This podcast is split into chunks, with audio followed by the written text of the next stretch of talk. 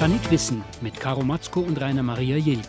Thema Krankenhaus Digital, moderne Informationstechnik in der Medizin. Gäste im Studio Dr. Anke Diel, Digital Change Managerin der Universitätsmedizin Essen und Dr. Sven Meister vom Fraunhofer Institut für Software und Systemtechnik. Herzlich willkommen bei Planet Wissen. Unsere Krankenhäuser stehen derzeit massiv unter Druck. Wir in Deutschland leben immer länger und leiden dann im Alter an immer mehr Krankheiten. Ja, und gleichzeitig fehlt es in den Kliniken massiv an Pflegekräften. Heißt großer Bedarf, aber kaum Kapazitäten. Die Hoffnung ist, dass unsere Kliniken durch die Digitalisierung effizienter werden und dass Diagnosen und Therapien verbessert werden. Unser erster Gast ist gelandet im Planet Wissensstudio, Frau Dr. Diel, Anke Diel von der Uniklinik in Essen. Ähm, ja, es soll ja von der Digitalisierung nicht zuletzt Patientinnen und Patienten äh, profitieren. Wie ist es bei Ihnen an der Uniklinik in Essen? Also an der Uniklinik in Essen sind wir schon sehr weit mit der Digitalisierung. Wir haben schon sehr früh angefangen und sind schon auch Vorreiter in Deutschland für dieses ganze Konzept Smart Hospital, wo ja viel mehr noch dazu gehört als nur die Digitalisierung. Sie sind Digital Change Managerin. Ja, die erste in Deutschland. Und das auch noch. Äh, was ist das genau? Also Sie müssen sich so ein bisschen vorstellen, also so eine Universitätsklinik, die besteht ja aus ganz vielen einzelnen Kliniken und Instituten. Bei uns sind es 56. Und das ist so ein bisschen vergleichbar wie so eine Flotte. Ja? Einer gibt den Kurs vor, das ist der Vorstand natürlich. Und dann soll ja diese ganze Flotte in eine Richtung schwimmen. Ja? Und ich bin so ein bisschen ja, der Flottenmanager. Ich springe also von Boot zu Boot. Ich rede mit allen. Ich rede mit den Kapitänen. Die haben natürlich alle ihre eigenen Bedürfnisse, Bedarfe. Die haben alle ihre eigenen Mannschaften und auch ihre eigenen ja, Passagiere an Bord. Und das ist eben wichtig, das alles zu erfassen und auch zu kombinieren, dass sie auch wirklich in eine Richtung fahren. Und dass nicht jeder quasi guckt, wo ist die nächste Inselgruppe, die für mich jetzt interessant wäre. Es klingt aber nach sehr vielen kleinen Schritten, ähm, als ob das sehr viele, sehr viele kleine Baustellen sind, man sehr eingehen muss auf die jeweiligen Bedürfnisse der jeweiligen Abteilung. Ist es denn insgesamt eine Verbesserung oder ein großer Schritt nach vorne? Also es ist eine deutliche Verbesserung, muss man ganz ehrlich sagen, ähm, weil eben diese digitale Transformation, die beruht ja auch darauf, dass man die Technik verbindet und dass man auch diese ganze Kultur mit einbezieht, ja, und dass wir uns viel effizienter jetzt um die Patientinnen und Patienten kümmern können, aber auch die Mitarbeiterinnen und Mitarbeiter ja dadurch unterstützt werden in ihren Tätigkeiten, also Prozessoptimierung, effizienter Arbeiten und eben auch, dass Informationen überall vorliegen und nicht nur dezentral. Mhm. Aber für mich klingt es immer noch, also Krankenhaus 4.0, so ein bisschen, als ob man da fürchten müsste, das ist jetzt irgendein Fließbandbetrieb.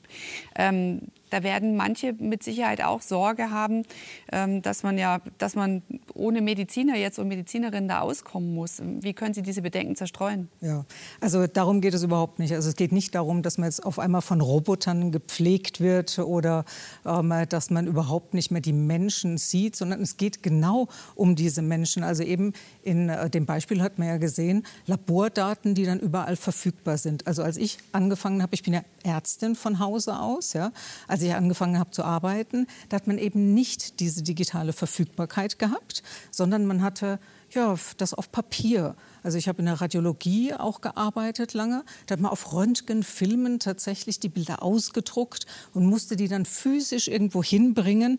Und jetzt ist es natürlich viel bequemer, egal an welchem Arbeitsplatz ein Patient, eine Patientin kommt.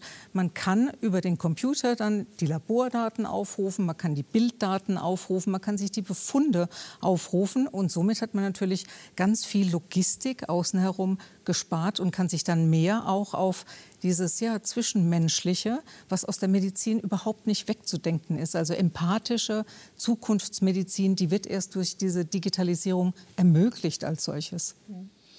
Wir haben gerade schon gehört, Sie waren die erste Digital Change Managerin im, im Krankenhausbereich.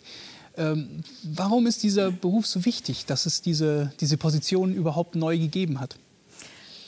Also eigentlich ähm, sagt man ja digitale Transformation, Digitalisierung, das ist alles Technik. Das hatten Sie auch eben so ein bisschen gesagt. Ja, da geht es darum, dass man eben Technik einführt und ausrollt.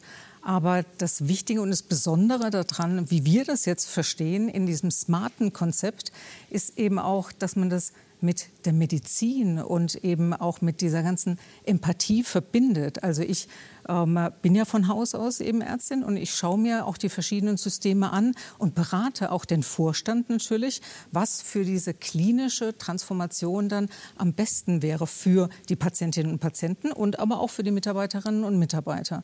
Und ähm, wir haben in Essen dieses Smart Hospital-Konzept eigentlich angefangen bundesweit. Mhm. Und ähm, da hat sich der Vorstand schon recht früh eben auf den Weg gemacht, dass es jemand braucht, der auch einen klassischen Change Manager, also diese Veränderung in der Unternehmenskultur ja auch dann managt und einführt.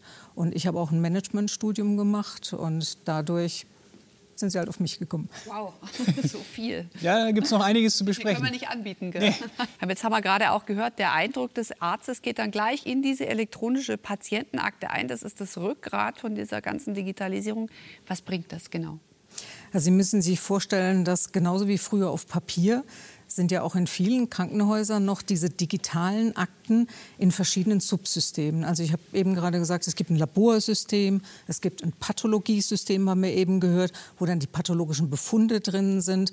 Es gibt irgendwo ein, eine Fieberkurve, also die ganzen Messwerte von dem Patienten, der Patientin laufen zusammen. Äh, und so gibt es halt verschiedene Systeme. Und das Besondere ist, dass man das dann in dieser Akte miteinander vereint, ja, dass man eben einen Zugriff dann darauf hat und dann direkt sieht, Medikation, ähm, Pathologie, Laborbefunde und dass man eben nicht alles getrennt hat. Und diese elektronische Patientenakte, da laufen diese ganzen Informationen eben zusammen und die sind überall von jedem Arbeitsplatz abrufbar für denjenigen natürlich, der autorisiert ist. Also das ist ja sehr geschützt. Mhm. Gesundheitsdaten, schützenswertes Gut, ja. Aber so kann halt jeder Kollege, jede Kollegin, jeder Therapeut, das Pflegepersonal auch sehen, was wurde dort gemacht, was wurde vielleicht verabreicht, ja. Und das läuft dann alles an den Informationen in dieser elektronischen Patientenakte zusammen im Krankenhaus. Was ist daran so kompliziert umzusetzen an dieser elektronischen Krankenakte, Patientenakte? Also diese ganzen Systeme, die haben sich eben entwickelt, um auf die Spezialitäten einzugehen. Also ich habe eingangs gesagt, ich habe zum Beispiel in der Radiologie auch gearbeitet und natürlich ist es was anderes, ob ich jetzt Röntgenaufnahmen digitalisieren will und habe dann tatsächliche Bilder oder ich habe Laborwerte, also Werte mit einem, einer Bezeichnung hinten dran, die eben zu einem ähm, speziellen Auswertevorgang gehören. Und da hat sich natürlich jeder oder verschiedene Hersteller haben sich darauf spezialisiert. Zum Beispiel in der Hals-Nasen-Ohren-Heilkunde. Da machen, macht man viele Fotos, aber man nimmt auch viele Audiodateien auf. Und ich meine, Sie kennen das auch von Ihren eigenen Smartphones zum Beispiel. Das ist nicht überall kompatibel. Also wenn Sie dann etwas aufnehmen und schicken das jemand anders und der hat vielleicht ein anderes Betriebssystem, mhm. dann kann er das vielleicht gar nicht abspielen. Und genauso ist es halt bei den Videodateien und anderen Aufnahmen auch. Jetzt haben wir gerade im Beitrag ja Ihren Kollegen gesehen. Ähm, das war der, ja, eine Augmented Reality Situation während der OP. Er hatte diese Brille auf, wo er dann mehr gesehen hat, als er jetzt ohne diese Brille sehen könnte. Da waren Sie auch hier im Studio ganz begeistert und haben gesagt, das ist wirklich toll. Was ist daran für den Arzt die große Hilfe? Also man muss ja prinzipiell unterscheiden einmal diese virtuellen, also Virtual Reality Anwendungen, die haben wir auch, aber zu Lehrzwecken. Also sprich, da begibt man sich direkt in so eine virtuelle Situation hinein. Wenn Sie zum Beispiel jetzt als Student, Studentin oder als junger Assistenzarzt, Assistenzärztin lernen wollen, wie Sie eine Corona-Angiografie oder ähnliches machen, dann macht man das mit virtueller Realität. Und da haben wir sogar also wenn wir schon beim ersten quasi, was wir alles als erste Berufe haben in Deutschland, wir haben eine eigene Referentin für Virtual Reality, die ist Diplom-Designerin und hat jetzt gar nichts mit der Medizin so zu tun gehabt. Und bei dem Augmented Reality, da kombiniere ich das. Also mhm. ich sehe praktisch, man sah das ja sehr schön im Film, ähm, dass der Patient vor mir liegt und weiß genau auch, wo dann was ist und dann projiziert die Brille in mein Sichtfeld zum Beispiel Zusatzuntersuchungen. Ähm, nuklearmedizinische Untersuchungen von diesem Lymphknoten.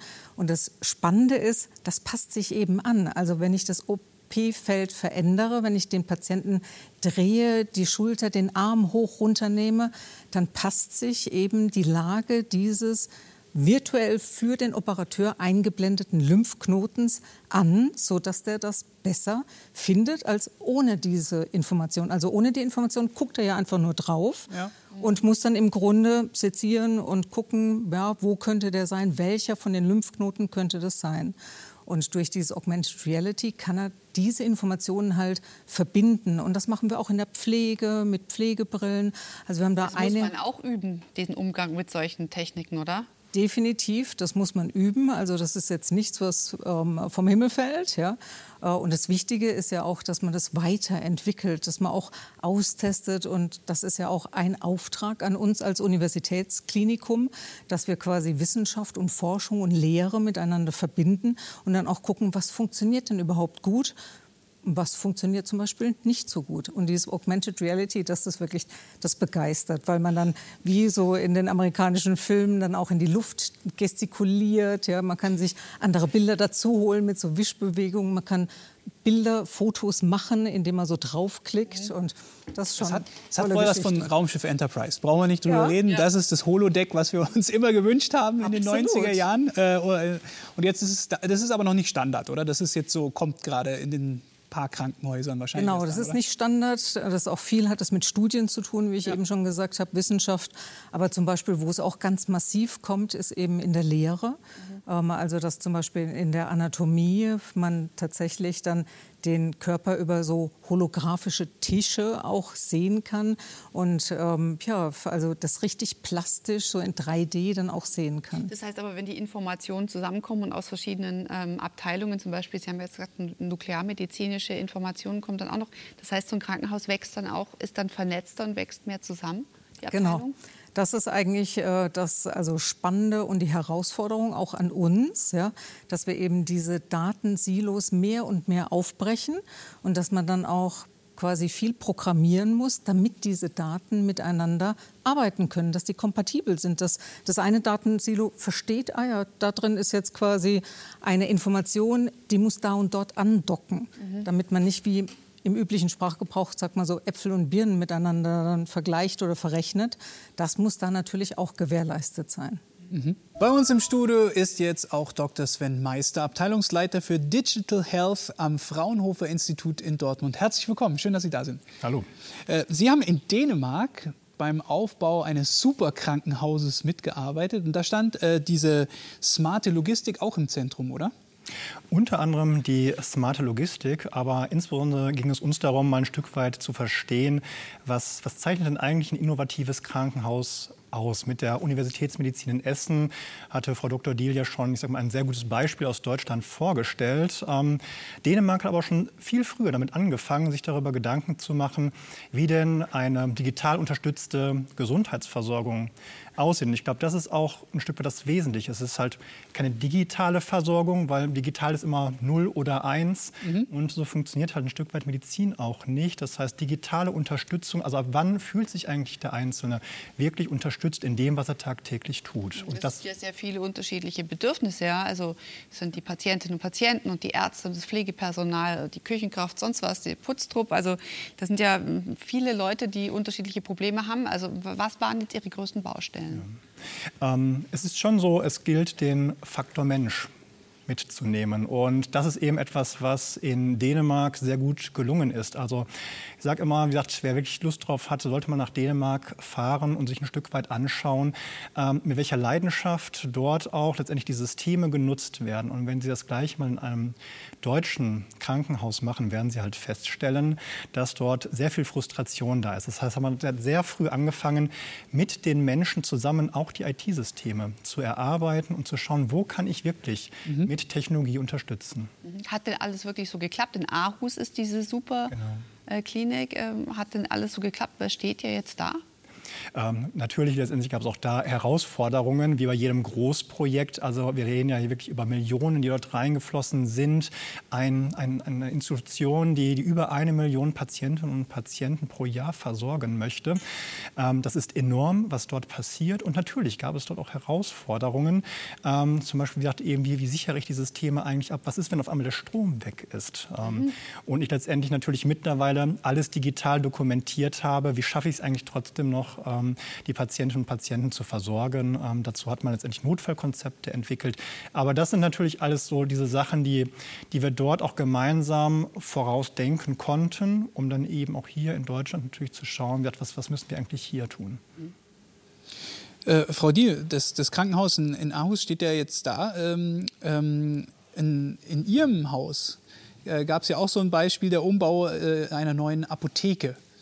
Ähm, wie kam das und wer hat da jetzt was davon? Also bei der Apotheke finde ich ist ein ganz hervorragendes Beispiel dafür, dass man eben nicht wie häufig unterstellt wird, Personal einspart, wenn man eben solche neuen Techniken einführt, sondern eben, dass man auch durchaus in Personal dann investiert und dadurch eben neue Möglichkeiten eröffnet. Also man hat dort einen ganz modernen Mischroboter, einen Apothekenroboter eingeführt, der jetzt zum Beispiel anhand von Rezepturen, ähm, die man tatsächlich auf dem Patienten ganz individuell mischen muss, zum Beispiel Chemotherapien, ja, ähm, hinter einer sterilen Wand dann mit den verschiedenen Dingen also ganz toll zusammen mischt, das alles abwiegt, ja, über diese Greifarme, so wie man es auch aus der Industrie kennt, wieder zurückstellt. Man kann das dann alles wiederverwenden. Man muss also nicht nur einmal aufmachen und dann gucken mit Sterilität. Ja. Und das zieht er sich alles eben aus der Akte von dem Patienten ähm, und beschriftet es, macht das alles quasi sicher, gibt es raus. Und dadurch hat man natürlich auch Personal im Grunde eingespart und muss das nicht diesen Gefahren, mit diesen zum Teil toxischen Einzelsubstanzen ja auch zu hantieren, ähm, aussetzen. Und gleichzeitig hat man eben sechs neue Apothekerstellen geschaffen, dass die auf Stationen gehen und da auf Station tatsächlich wieder viel mehr im Team, wie Herr Dr. Meister auch schon gesagt hat, ne, den Menschen sehen und im Team dann zusammenarbeiten, Beratung machen und da dann wirklich miteinander arbeiten zum Wohle des Patienten. Mhm. Gibt es denn diese flächendeckende Kommunikation zwischen Patienten und Personal mit dem Tablet? Wir haben jetzt das einfache Beispiel im Film gesehen, Blumenvase oder Herzinfarkt. Da gibt es ja bestimmt noch mehr äh, Knöpfe, die man da bräuchte für die Bedürfnisse. Aber haben Sie das auch schon eingeführt, diese Art der Kommunikation? Also wir haben angefangen damit. Also bei uns nennt sich das Mobility, dass man eben quasi diese elektronische Patientenakte, die klassischerweise ähm, auf einem Computer, der auf so einem Visitenwagen dann geschaltet ist, den man durch die Zimmer fahren kann und der natürlich auch in der, in der Stationskanzel steht. Und das auf Tablet auszurollen, das haben wir angefangen, aber das ist einfach sehr kostenintensiv, weil was überhaupt nicht passieren darf, ist, dass man dann eben diese tradierte Hierarchie wieder da fortsetzt und dann sagt, ja, die Tablets, die sind jetzt nur für die Ärztinnen und Ärzte. Das stimmt so überhaupt nicht, weil das Pflegepersonal zum Beispiel oder das therapeutische Personal, das arbeitet ja viel intensiver zum Teil mit dem Patienten und die Meinung auch von denen, das, was die quasi notieren, was die äh, eben in der Pflegedokumentation auch mitbekommen, bis hin zu ja, auch Innovationen, Dingen, die denen auffallen, die man dann integrieren kann in diese digitalen Systeme. Das muss natürlich auf allen Ebenen mit einbezogen werden. Und dann ist natürlich bei so einem großen Haus wie unserem mit 8.500 Mitarbeitern wo wollen Sie da die Grenze setzen? Ja, jetzt haben wir viel über die Effizienzsteigerung im Smart Hospital in Sachen Logistik gesprochen. Jetzt kommen wir noch mal zurück zu den Patientinnen und Patienten. Frau Dr. Diel, das klingt auch sehr viel nach, dass mehr Struktur entsteht durch die Digitalisierung. Also es wird immer betont, dass die Patientendaten jetzt strukturiert beigeordnet werden. Inwieweit war das dann alles vorher wahnsinnig unstrukturiert? Also die Begrifflichkeiten täuschen hier so ein bisschen. Also man muss schon erklären, dass strukturiertes bezieht sich eben auf die, ähm, den, die Art und Weise, wie der Informationsgehalt festgeschrieben ist. Also Sie müssen sich ähm, ja, vorstellen, Sie, Sie, haben vielleicht alle schon mal eine sogenannte PDF-Datei bekommen. Dann bekommt man einfach per E-Mail zum Beispiel einen Anhang. Man weiß aber nicht, was da drin ist. Ja, man kann dann Doppelklick drauf machen und wenn man lesen kann und wenn man diese Sprache kann, dann kann man auch den Informationsgehalt daraus herauslesen. Aber dafür brauchen Sie quasi den Menschen, der das macht. Ja? Wenn ich jetzt einen Zahlencode schicke, auch über E-Mail oder über ein anderes System, über ein Kabel. Und die andere Seite kann diese Zahlencodes lesen, hat also die Schnittstellen dafür. Dann brauche ich keinen Menschen dazwischen, der eben das vorliest und diese Information herauszieht. Und das ist eben quasi, wenn man so allgemein erklärt, dieser Unterschied zwischen strukturierten Daten und unstrukturierten Daten. Mhm. In Zukunft soll ja künstliche Intelligenz den Forscherinnen und Forschern auch helfen. Wir haben ja auch ein Beispiel gesehen, jetzt mit dem Lymphknoten, der dann da im Querschnitt angeschaut wurde. Ähm, Herr Meister, wann sind denn die Algorithmen so weit, dass sie wirklich sicher den Hilfsforscher spielen können? Mhm. Also es gibt natürlich Beispiele, dass es insbesondere in der Bildgebung, wo man in der Forschung schon sehr, sehr weit ist, ähm, wo es auch verschiedenste Studien gibt, die aber immer sehr kontrovers diskutiert werden, ob denn letztendlich die KI wirklich schon mindestens mal so gut ist wie der, wie der Experte. Ähm, wir sehen aber hier natürlich Chancen, vielleicht nicht zur, zur Primärindikation, aber mindestens mal ein Stück weit bei der Entscheidung auch zu, zu unterstützen. Also wirklich zu sagen, gut, schau dir das vielleicht noch mal an. Ähm, das heißt, es gibt hier Bereiche, da funktioniert das schon sehr Zum gut. Wenn man verschiedene ja, Melanome anschaut bei der Haut genau. Hautkrebs, dass der Computer vorschlägt, das könnte es alles genau. sein. Genau. Der Arzt schaut sich das nochmal an. Genau. Es gibt natürlich andere komplexere Fälle, da ist es eben ein Stück weit schwieriger. Ähm, das hat so ein bisschen auch ähm, mit dem zu tun, was Frau Dr. Dieter schon beschrieben hat. Die Daten müssen natürlich erst einmal alle vorhanden sein. Ich, heißt, ich muss sie erst einmal digital haben. Und da muss man schlichtweg sagen, dass das eben in der Fläche in Deutschland so noch nicht gegeben ist. Ist das Smart Hospital ein wichtiger Schritt in Richtung äh, äh, personalisierte Medizin? Definitiv. Ähm, das heißt natürlich, dass das, das, die, verfügbar, das Verfügbarmachen von, von Daten auf digitale Art und Weise hilft uns, den Patienten bzw. die Patientinnen ähm, auch besser zu verstehen, weil ich einfach viel mehr Daten an Kontinuum, Kontinuum eigentlich zur Verfügung habe. Das heißt, das ist natürlich kernrelevant eben, um ähm, das tun zu müssen, dass ich eben ein Smart Hospital habe. Das heißt, etwas, was, was intelligent ist, was ein Stück weit auch mitdenkt, unterstützt. Also das ist immer das Wichtige letztendlich. Jeder wird ja fragen, was ist eigentlich der Mehrwert für mich ähm, als Medizinerin, als Mediziner, als Pflegekraft, ähm, hier also letztendlich wirklich unterstützende Technologien zu entwerfen. Hier an dieser Stelle mal der Hinweis, mehr Informationen zum Thema und zur Sendung finden Sie auf unserer Internetseite planet-wissen.de. Das smarte Krankenhaus bietet der Medizin eine Menge Möglichkeiten, vorausgesetzt, der digitale Umbau geht voran. Wie schaut es denn da bei uns aus in Deutschland im Vergleich mit unseren zum Beispiel europäischen Nachbarn, Herr Meister? Ja, also ich meine, wir haben selber im letzten Jahr in Kooperation zum Beispiel mit der Krankenhausgesellschaft in Nordrhein-Westfalen eine, eine Erhebung durchgeführt ähm, über letztendlich den Stand der Digitalisierung. Die, die KGNW vertritt 344 Krankenhäuser. Man muss schlichtweg sagen, dass man letztendlich identifizieren konnte, dass diese, äh, dieses papierlose Krankenhaus ähm, zu maximal 50 Prozent der Krankenhäuser überhaupt vorhanden ist. Das heißt, ich habe zum großen Teil noch Papier und letztendlich mit, dieser Papier auch keine, mit diesem Papier auch keine Personalisierung.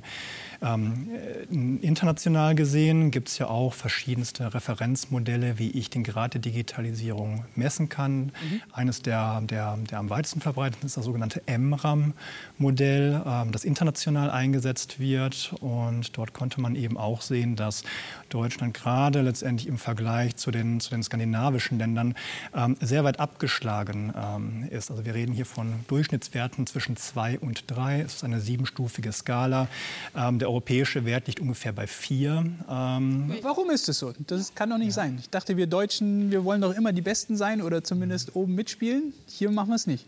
Ja, es sind vielleicht äh, es sind natürlich mehrere Faktoren. Ähm, zum einen, letztendlich zum Beispiel Dänemark hat sehr früh angefangen. 1992 gab es das erste Gesetz, letztendlich was Digitalisierung angestoßen hat. Und seit 1992 gibt es kontinuierlich eine Roadmap, die eben letztendlich mit Hilfe von Gesetzen das Thema Digitalisierung unterstützt. Man hat auch letztendlich, muss man ganz klar sagen, den, den, die Bürgerinnen und Bürger sehr früh, früh mit ins Boot geholt und hat gesagt, wollt ihr das letztendlich? Gebt ihr uns den Auftrag, hier auch ein Stück weit zentral Entscheidungen zu treffen?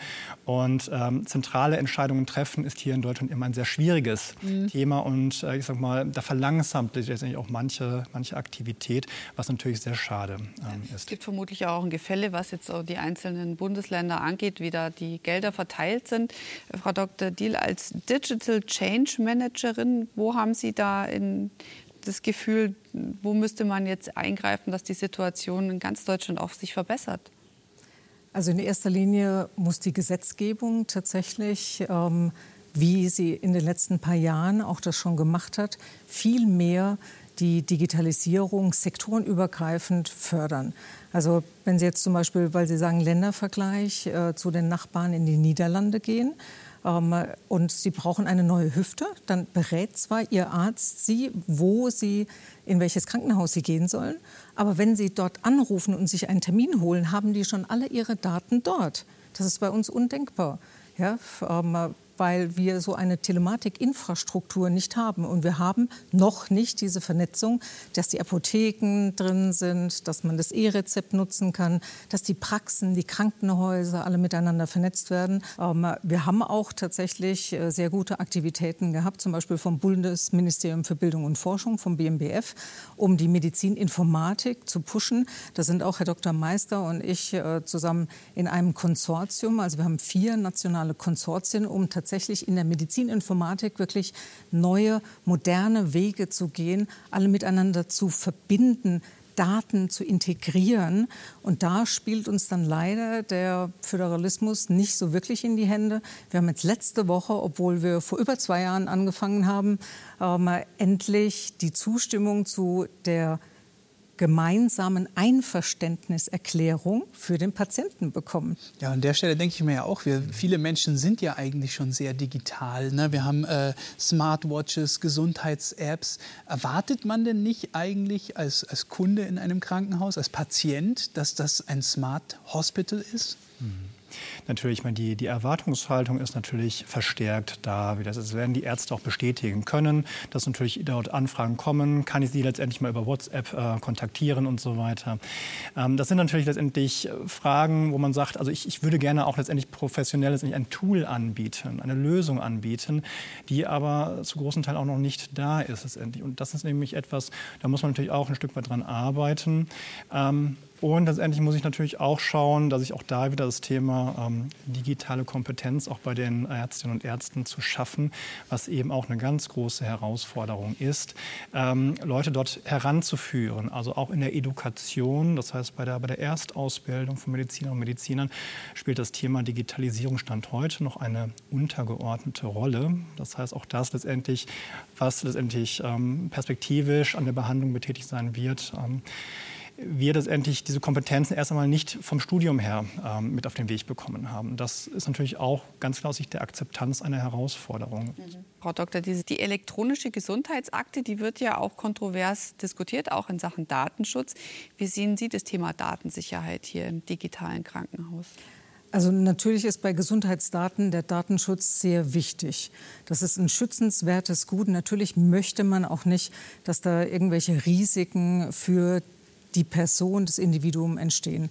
Allerdings ähm, gemeinsam diese Sachen auswerten, also wie ich eben schon erklärt hatte, über die Sektoren hinweg oder auch über einen längeren Verlauf. Ähm, der Arzt hatte eben zum Beispiel auch in diesem Einspieler gesagt, ja, dass er würde sehr gerne ähm, andere Daten damit auswerten und gerade die künstlichen Intelligenzalgorithmen, die können ja mit diesen unterschiedlichen Datenquellen umgehen und die könnten eben auch dann die Daten, die vor zehn Jahren zum Beispiel ähm, erhoben wurden, mit einbeziehen. Das kann der Assistenzarzt oder der Facharzt, der dort sitzt und diese Aufnahme befundet, nicht. Ja, für den ist nur immer diese Momentaufnahme da. Und deswegen also wäre es sicher im Sinne des Patienten sehr wünschenswert, wenn man eben den Datenschutz so weit berücksichtigen könnte, aber trotzdem die Systeme zusammenführen könnte und diese Daten zusammenführen könnte, dass wir sie nicht nur in den Krankenhäusern, aber auch mit anderen Universitätskliniken, mit Forschungseinrichtungen dann auch auswerten könnten. Davon profitiert dann hinterher wieder der Einzelne. Also der Vorteil ist klar, aber die Datenschützer werden trotzdem weiterhin Angst haben. Was sagen Sie denn, Herr Meister? Wie, wie sicher sind denn unsere Daten in, in Clouds und in Smart Hospitals? Nun, Ich glaube, wir müssen hier noch auch mal schauen, was, was möchte denn eigentlich der Bürger bzw. die Bürgerin? Ähm, wir arbeiten in unserer Forschung tagtäglich zusammen mit, mit Personen, die chronisch erkrankt sind, mit Leuten, die an Parkinson leiden, die, die an Epilepsie leiden und entwickeln auch dort datenverarbeitende Algorithmen. Und ähm, dort besteht eine sehr, sehr hohe Bereitschaft, diese Daten zu teilen. Und, und wir sagen eben, ähm, wir müssen letztendlich Mechanismen finden, wir nennen das Datensouveränität, wo wir letztendlich uns alle befähigen, selber zu entscheiden, was wir denn gerne mit unseren Daten machen wollen würden. Momentan letztendlich gibt es eine zentrale Entscheidung über Einwilligung und ähnliches. Frau Dr. Diel hat es ja schon beschrieben. Es sind sehr, sehr komplexe, sehr formale Prozesse. Vielleicht möchte ich auch einfach gefragt werden und sage, ich bin bereit dazu, letztendlich dieses zu tun. Ähm, und, und das würden wir letztendlich auch präferieren als einen möglichen Lösungsweg. Mhm. Besteht denn eigentlich die Gefahr, dass sich manche Kliniken jetzt in Sachen Digitalisierung verzetteln? Mhm. Natürlich, natürlich besteht diese, und zwar immer dann, wenn ich keinen Fahrplan habe, keine Strategie habe. Ähm, wir nennen das so ein Stück weit strategisches Innovationsmanagement. Also mhm. wenn man mir letztendlich heute einen Geldbetrag X geben würde und ich damit etwas bauen sollte, habe ich eigentlich irgendeine Form von, von, von, von Plan, einen Bauplan. Was ich jetzt mal wissen, was ich so bauen will. Ja? Genau. Und das ist eben eine Herausforderung, wo wir natürlich auch feststellen, das haben wir auch sehr intensiv im letzten Jahr gemacht, wo wir für einen Klinikverbund, ähm, der aus 60 Krankenhäusern besteht, quasi einmal durch ganz Deutschland gefahren sind und haben uns mal die Situation vor Ort angeschaut. Man musste eben feststellen, dass eben bei, bei vielen Kliniken dieser Bauplan nicht da gewesen ist. Das heißt, letztlich dort aktiv Digitalisierung zu gestalten, wäre dort ad hoc nicht möglich gewesen. Das heißt, es bräuchte eigentlich für jede Klinik eine individuelle Digital Change Managerin. Ein Stück weit schon, weil die Rahmenbedingungen sind verschieden. Wir haben über Föderalismus gesprochen. Das heißt erstmal, die, die lokalen Bedingungen sind verschieden, äh, die Versorgungssituationen sind verschieden. Ähm, Versorgungssituation zum Beispiel ganz platt, ob überhaupt genug WLAN da ist? Oder? Zum Beispiel, ob genug WLAN da ist. Dann, wir kommen ja letztendlich aus dem Ruhrgebiet. Dort finden Sie im 10 Kilometer Umkreis direkt 10 Kliniken. Das sieht in anderen ähm, Gebieten anders aus. Das heißt, die gesamten Strukturen sind anders. Und davon mache ich natürlich auch abhängig, welche Technologie brauche ich eigentlich eigentlich? Muss ich mir letztendlich Expertise von weit weg daherholen? Da kann natürlich Digitalisierung unterstützen. Das ist möglicherweise in einem Ballungsgebiet ein Stück weit einfacher zu sagen, gut, dann fährst du einfach mal noch mal eine Klinik mhm. weiter. Und diesen, diese, diese Priorisierung, die muss jedes Haus für sich machen, um zu sagen, letztendlich ich brauche letztendlich ähm, Telekonsil zum Beispiel. Die kleineren Kliniken, die wollen sich ja jetzt in Zeiten der Digitalisierung nicht abhängen, äh, abhängen lassen. Aber eigentlich auf lange Sicht ist es doch ein unfaires Rennen, was dann wahrscheinlich nur die größeren wirklich gewinnen können, oder? Ja, ich glaube, man kann hier nicht nur von, von, von groß oder klein sprechen. Das hängt auch ein Stück weit etwas mit der, mit der Spezialisierung einer Klinik zusammen. Das ist ja auch durchaus eine, eine Strategie, die wir in Deutschland haben. Das heißt, zu schauen, dass wir, dass wir ähm, eine hohe fachliche Expertise aufbauen an einzelnen Standorten. Das heißt, wir reden hier jetzt nicht nur über, über die großen Superkrankenhäuser, sondern sehen durchaus auch eine Chance, eben diesen kleineren Häusern ähm, einen Überlebensraum ähm, zu, zu geben. Und, und hier kann man stark werden. Hier kann man fachlich stark werden, auch aus Sicht der Digitalisierung. Digitalisierung. Sehen Sie das genauso, Frau Dr. Diel? Weil Sie, Ihr Haus in Essen ist ja groß, sehr groß.